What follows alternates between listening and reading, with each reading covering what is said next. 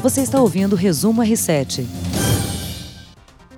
Começa a edição do podcast Resumo R7 desta quinta-feira, 30 de janeiro, comigo César Saqueto e Heródoto Barbeiro. Tudo bem, mestre? Olá, salve, salve, gente. Muito bem, Heródoto. A gente vai ter uma edição aqui no início policial, né?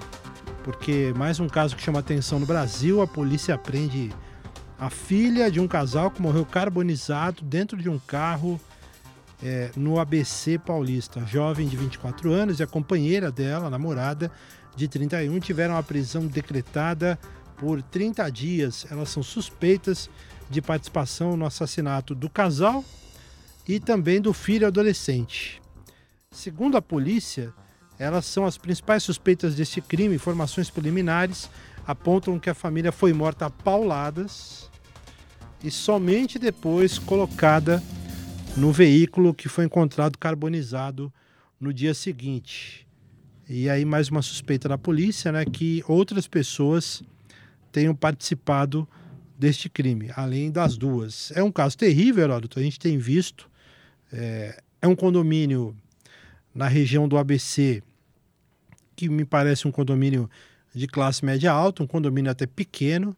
A polícia é, divulgou algumas imagens agora há pouco, né, das câmeras de segurança nesse condomínio que mostram também contradições do depoimento dessa menina aí, dessa jovem de 24 anos. E o caso segue aí praticamente é, já esclarecido, com alguns pontos ainda, né, em, em especial essa questão aí da, da participação né, e do, de outras pessoas. É, mas é um crime brutal. Antes da gente comentar, eu queria chamar aqui é, o trabalho do repórter Guilherme Padim, do R7, que acompanhou a coletiva de imprensa que aconteceu na tarde desta quinta-feira em São Paulo. Vamos ouvir. As investigações do crime que culminou na morte de um casal e seu filho adolescente em São Bernardo do Campo na última terça-feira encontraram manchas de sangue em peças de roupa da filha mais velha, principal suspeita pelas mortes dos familiares, junto de sua esposa. Em coletiva de imprensa na sede do DEIC em São Bernardo, Paul Henry Verduraz, um dos delegados responsáveis pelo caso, afirmou que as manchas, sobretudo as encontradas na altura do joelho, serviram de elemento para a investigação. O delegado informou também que os autores do crime, ainda não se sabe quantos participaram, levaram 8 mil reais e mais uma quantidade em dólares. Para mais atualizações sobre este crime bárbaro que ocorreu na última terça-feira, basta acessar o r7.com. Pois é, esse texto aí do Guilherme Padim já está lá no R7, assim como vários outros, né, é, que detalham um pouco deste caso. O, o, o Balanço Geral acompanhando muito Cidade Alerta também, são programas da Record TV. Nesta tarde, o produtor Daniel Duran, do Balanço, trouxe várias informações também ao longo do dia, né? Algumas novidades dessa investigação. E tudo aponta mesmo, o Heródoto, para o envolvimento né, dessa menina, dessa jovem. Ela já assinou, tem uma imagem, inclusive, dela assinando o depoimento, né? Já na polícia. É uma imagem até emblemática, né? Você percebe que ela está claramente ali incomodada, dá a sensação de que caiu a ficha, né, de tudo que aconteceu. Seria. Ela, ela assumiu ou não?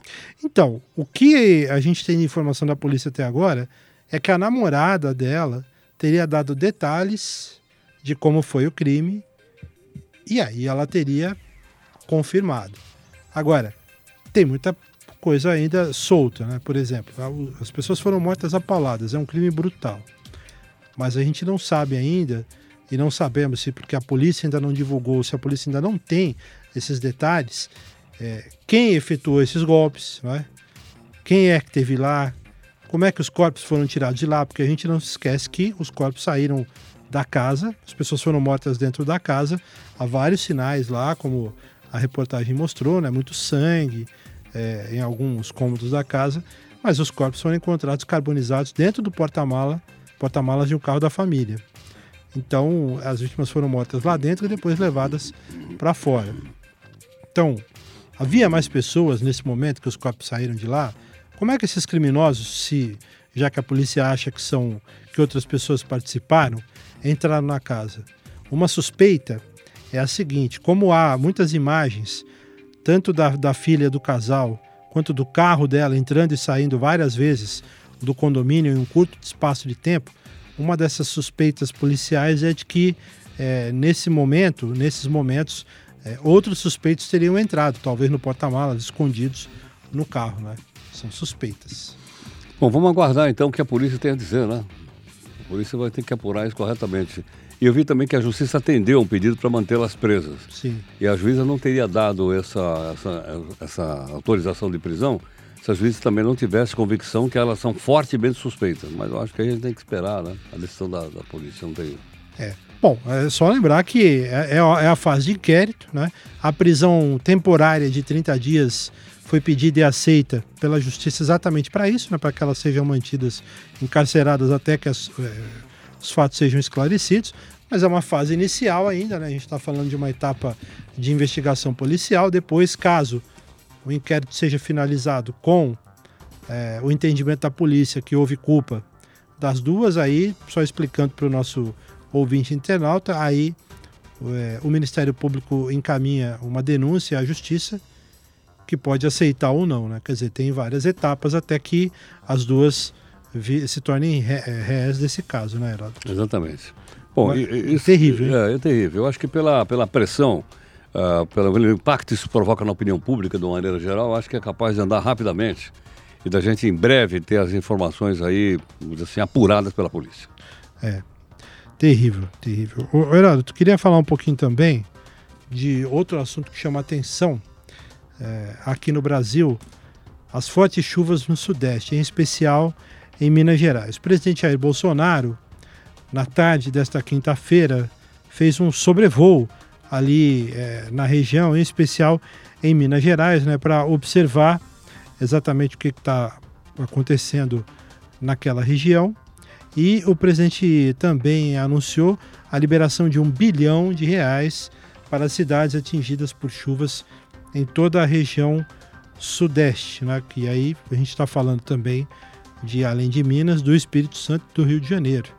O presidente fez esse sobrevoo em áreas afetadas pelas chuvas no estado mineiro nos últimos dias, acompanhado do governador de Minas, Romeu Zema, e do prefeito de Belo Horizonte, Alexandre Calil, além dos ministros da Defesa, Infraestrutura, Cidadania, Saúde, Turismo, Desenvolvimento, enfim, vários integrantes do governo federal. Segundo a Defesa Civil Mineira, as chuvas deixaram 55 mortos no estado, 53.178 desabrigados e também desalojados. E há, de acordo com o balanço atualizado, 147 cidades em situação de emergência ou de calamidade pública no estado.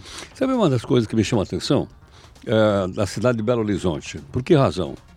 Porque todas essas cidades que você falou, elas são cidades muito antigas. Não esquece que Minas Gerais foi a, foi a região do Brasil que sediou o ciclo do ouro. Então, algumas cidades de, de Minas Gerais datam do século XVIII, 1730, 700, até hoje. Belo Horizonte não. Belo Horizonte foi uma cidade construída para ser capital do estado de Minas Gerais. Então, quando você imagina uma cidade construída, planejada direitinho, etc, etc, você imagina que vai ser uma coisa bem, bem estruturada. Ainda assim, ela não aguentou. Então veja o seguinte: a cidade foi construída, foi pensada uma série de soluções, mas a quantidade de água foi de tal ordem que nem mesmo a cidade planejada como a cidade de Belo Horizonte resistiu e aí as águas invadiram para todo lado. Nós mostramos, inclusive, o prefeito falando aqui já, não é isso? Não? Isso. Ah, uma série de coisas, quer dizer, realmente é uma, uma catástrofe violenta. E outra coisa importante, isso deve estar associado ao aquecimento global, onde você tem muita chuva em pouco espaço de tempo, quando essa chuva cai, cai muito forte em mais de um lugar do mundo, não é só no Brasil não. Recentemente aconteceu na Índia também com uma grande invasão, porque a água caiu, a água do ano inteiro caiu em duas semanas. Ô Heraldo, explica uma coisa aí, uma dúvida de, de leigo que me falaram, não sei se é apenas um boato ou não. Na construção de Belo Horizonte tem uma história que a cidade foi construída sobre alguns rios, teve é, alguns rios não, não, canalizados ou talvez até soterrados para que fosse pavimentado algumas ruas, é isso? Não só Belo Horizonte, se você pegar São Paulo, também tem. Por exemplo, para chegar aqui na Record, você passa pela Vila Pacaembu, não passa? Embaixo tem um rio. E aí? E na medida que a cidade cresce, o que, que você faz? Você canaliza a corda, não é só Belo Horizonte, não. Aqui em São Paulo também tem. Só que aí a chuva foi tão intensa. Foi tão intensa que não aguentou. Que não aguentou. Porque a gente vê nas imagens específicas de Belo Horizonte a impressão que dá é que a rua explodiu, né? Que a água subiu Exatamente, e exatamente. O, o, o asfalto ele, ele cedeu, ele subiu, né? Em alguns lugares, inclusive, Não aguentou a eu vi pressão. fotos desses rios subterrâneos, porque a, a- a estrutura não aguentou, afundou, né, aí tem aquela cratera e lá embaixo você vê, você vê água correndo. Mas isso não é só Belo Horizonte. Outras cidades, estou citando o caso aqui pertinho nosso aqui, Sim. também tem. Muito bem, falar de epidemia de coronavírus no mundo, Heródoto. A OMS declarou emergência global de saúde desde a última reunião da organização na semana passada. O número de casos confirmados do novo vírus na China saltou, veja, de 571 para 7.711 casos. É muita coisa, Heródoto.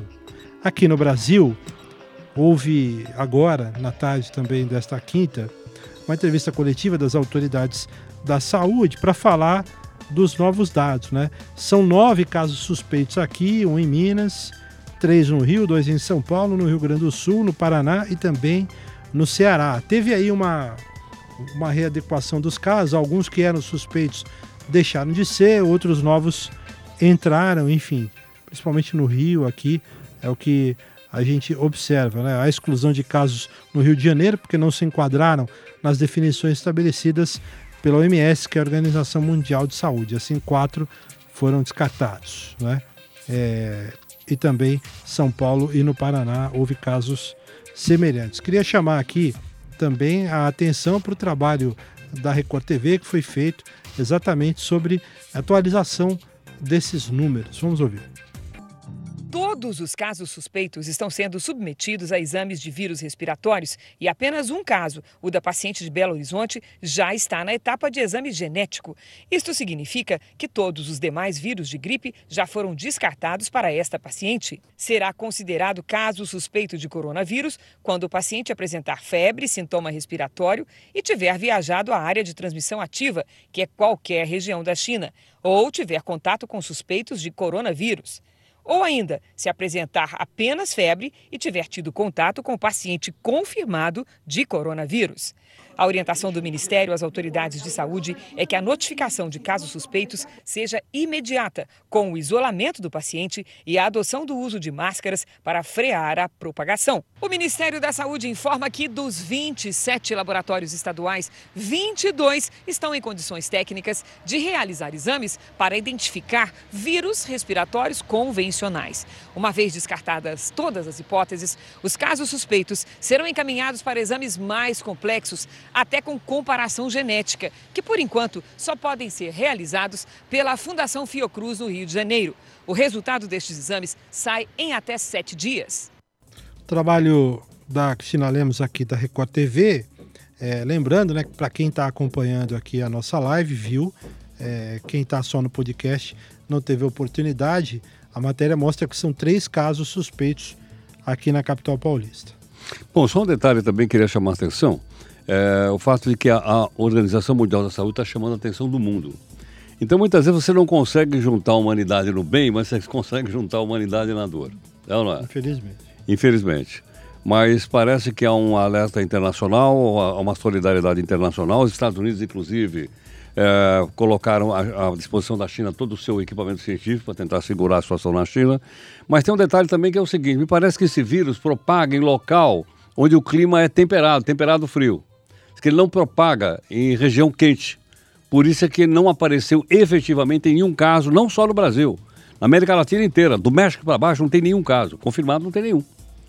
Então é provável né, que é, a, as investigações científicas estejam corretas, dizendo, olha, é para clima temperado. Em todo caso, eu acho que a gente não pode baixar a guarda de forma alguma. Ninguém vai querer a volta da chamada gripe espanhola. Sem dúvida. O, uma- um destaque aqui da educação: o ProUni tem oferta recorde de bolsas, segundo o Ministério da Educação. Né? Um balanço com a quantidade de bolsas de estudo oferecidas pelo programa Universidade para Todos. A pasta diz que o número é maior, é o maior já registrado para um primeiro semestre. As inscrições para o programa do governo federal vão até às 23h59 deste sábado, dia 1 de fevereiro. Ao todo, são oferecidas 252.534 bolsas em instituições de ensino superior privadas de todo o Brasil. bastante coisa. Esse dado chama atenção também, né, Herói? Sem dúvida. Quanto mais gente estudando, melhor para o nosso país. Não, não. Sem dúvida. Muito bem, um dado aqui da capital paulista. População de rua é um estudo, o Heródoto, foi feito aqui um levantamento que mostra que a população de rua de São Paulo cresceu 60% entre 2015 e 2019, portanto, nos últimos quatro anos. Já são 24 mil pessoas, de acordo com o levantamento da Secretaria Municipal de Assistência e Desenvolvimento Social. É um dado que vai ser divulgado na sexta-feira. No último censo de 2015, eram 15 mil pessoas morando nas ruas da capital. A Prefeitura paulistana entende que os fatores que levam as pessoas à situação de rua é, crise econômica, desemprego, baixa renda, conflitos familiares, falta de moradia e também uso de álcool e de drogas. E tudo isso vai ser analisado agora no próximo passo, que é o levantamento quantitativo, Heródoto. Agora, um detalhe também: é provável que uma parte dessa população tenha vindo a chamada Cracolândia. Lembra ou não? É. Onde existiam muitos cortiços, muitas favelas na, na Cracolândia. E quando aquilo, o poder público mexeu lá, uh, foi desmontado. Então as pessoas que moravam lá não, não tinham para onde ir foram para a rua. Porque estava concentrada numa região aqui da cidade de São Paulo. E o pessoal se espalhou pelas ruas. Então pode ser que tenha contribuído também para esse número tão alto que você acabou de citar aí. Pronto, 24 mil pessoas. É assim, se você analisar, é maior do que muita cidade brasileira. Não, é terrível o número. Mas olha, 24 né? mil pessoas. Será que a prefeitura não tem grana para juntar? 24 mil é pouco. Pois é. Eles não, gastam uma é puta grana. Quando você fala de São Paulo, né? Pô, mas... não, eu gasto uma puta grana com, com, com... A Câmara Municipal está gastando um dinheirão para fazer propaganda da Câmara Municipal. E aí não tem dinheiro para acertar esse pessoal. E sabe que uma parte desse pessoal que está na rua, eu sempre que ando na rua, pô, são doentes. São pessoas doentes que tinham que estar no hospital e não estão. E pode pôr no hospital, porque agora a lei autoriza a, a internação compulsória de quem está doente. Agora não. Tá certo? Eles estão fazendo propaganda porque esse ano tem eleição aí para prefeito e para vereador. Pois é. Terrível. Geraldo, para a gente encerrar, o seguinte, sabia que hoje é dia da saudade? Dia não, não sabia. Pois é, rapaz. É. 30 de janeiro Opa. ganhou uma data comemorativa há alguns anos, é o dia da, da saudade, é uma data que serve para recordar a memória das pessoas que já partiram, né? E qual é a música que você lembra? Os tempos bons.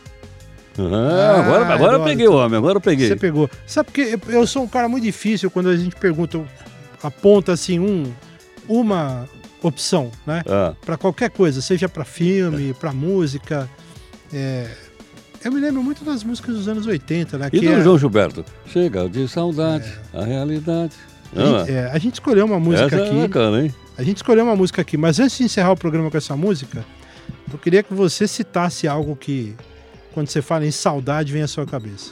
Olha, é, eu acho que era da época que eu dava aula, viu, meu? Eu tenho saudade da época que eu dava aula. Era muito bacana porque, na medida que o tempo passa, você vai encontrando aquelas pessoas que passaram por lá, né? Alguns até são chefes da república aí, meu. E outros são pessoas como eu. Eu tenho saudade da infância, Heródoto. É? Pô, saudade do meu pai, das pessoas que foram embora. É. Mas a vida é assim. Sem dúvida. O tempo passa. Gente, obrigado, grande abraço nesse encerramento nostálgico do Resumo R7. Você ouviu Resumo R7.